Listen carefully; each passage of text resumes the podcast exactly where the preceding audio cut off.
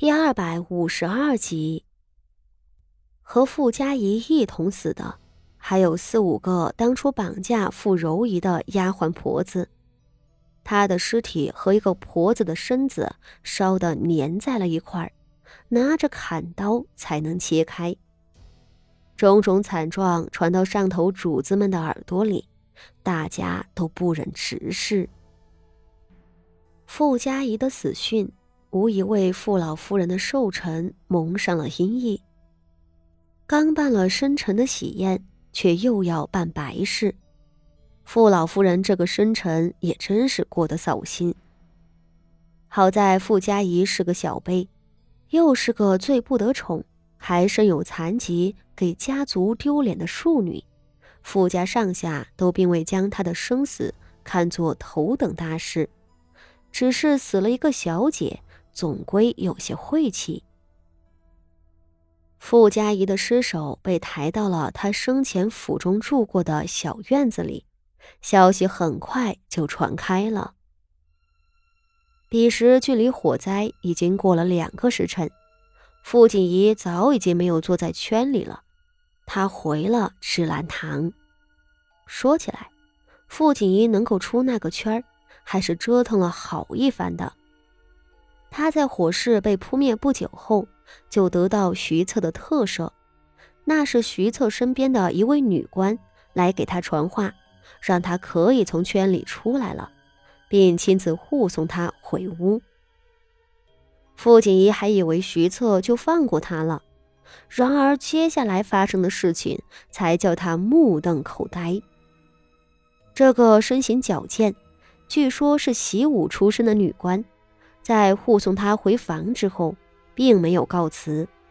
对方告诉他，从今日起，他就是傅锦仪的暗卫了，他绝不会让傅锦仪离开自己的视线。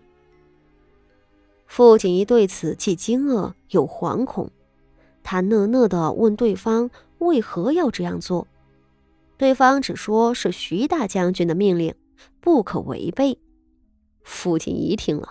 只觉得头都大了，他无可奈何的看着这位女官，而更令他吃惊的是，对方已经打点好了一切，自称是刚刚以粗使丫鬟的身份卖身进府的，连呈给上头的名册都登记好了。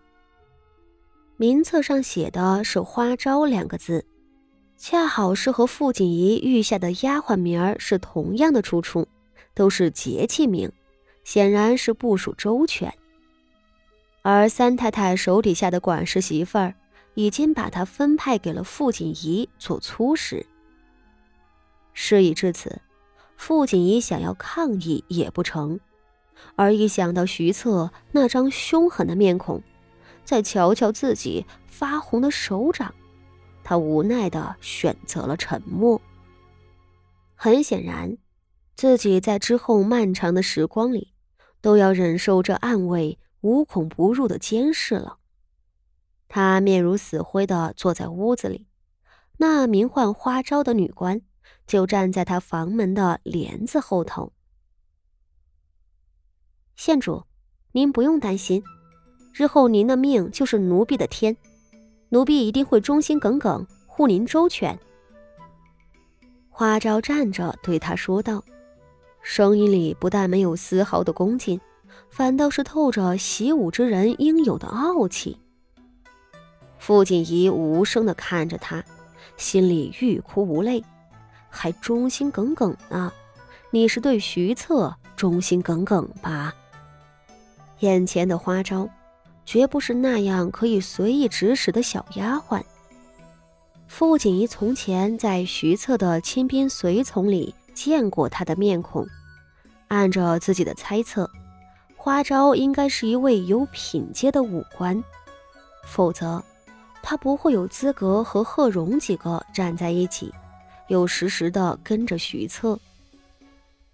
傅锦仪不敢得罪徐策，自然也不敢得罪花招。他讪讪的笑着道：“ 嗯，花招姐姐，徐大将军的好意我心领了。” 您一个堂堂的女官过来伺候我，我心里也极不好意思。我看您日后也不必做什么，和我一同住在这芝兰堂罢了。若是有事儿，我会叫您的，您就住在我后头的屋子吧。我让两个丫鬟随着您去收拾东西去。花招冷着一张脸，唇角还渗出了一丝嘲弄的笑意，道：“县主，奴婢方才说过了，您必须站在奴婢的视线内。您放心，奴婢一步都不会离开。”傅锦仪被噎得说不出话来。这、这、这个。真是太麻烦您了啊！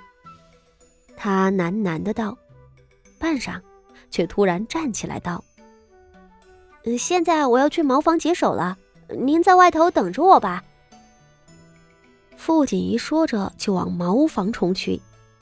然而，令他意想不到的是，那花招竟然紧随其后，还飞身窜到了茅房的房梁上，随后。他从身底下的篮子里拿了一叠草纸，递给傅锦仪道：“奴婢伺候县主解手。县主，要不要奴婢帮您脱裙子？”傅锦仪差点没晕过去。当着一个陌生女武官的面解了手，那感觉真是要多难堪就有多难堪。傅锦仪从茅房出来之后。就浑身僵硬的坐着，对面的花招仍然用一种惯常的审视目光盯着他。好嘛，如今他是彻底的失去了自由。县主，徐大将军都是为了您好。花招站在他的对面道：“您放火烧杀梁敬忠的事情，还是徐大将军为您处置的，您放心。”一切都办妥了。说起了梁敬忠，傅锦仪这才稍稍回神，低头道：“那就劳烦你，帮我对徐大将军道谢吧。”花招挑眉看着他，淡淡道：“徐大将军说了，您是将军的未婚妻，将军为您做什么都是应该的，不必道谢。”傅锦仪听着。心里不知是什么滋味，他开始想着，徐策的确帮了他很多，只是帮的越多，他欠的不就越多吗？他更加猜不透徐策的意图了，为什么帮他？为什么娶她？换句话说，他有什么用？徐大将军他。傅锦仪咬着嘴唇，半晌叹了一口气，道：“都是我不好，我总是惹将军生气。那您日后就不要再惹将军生气了。”花招道：“您只是个弱女子，为什么非要做杀人放火的事情呢？”傅锦一听着，眉头皱起。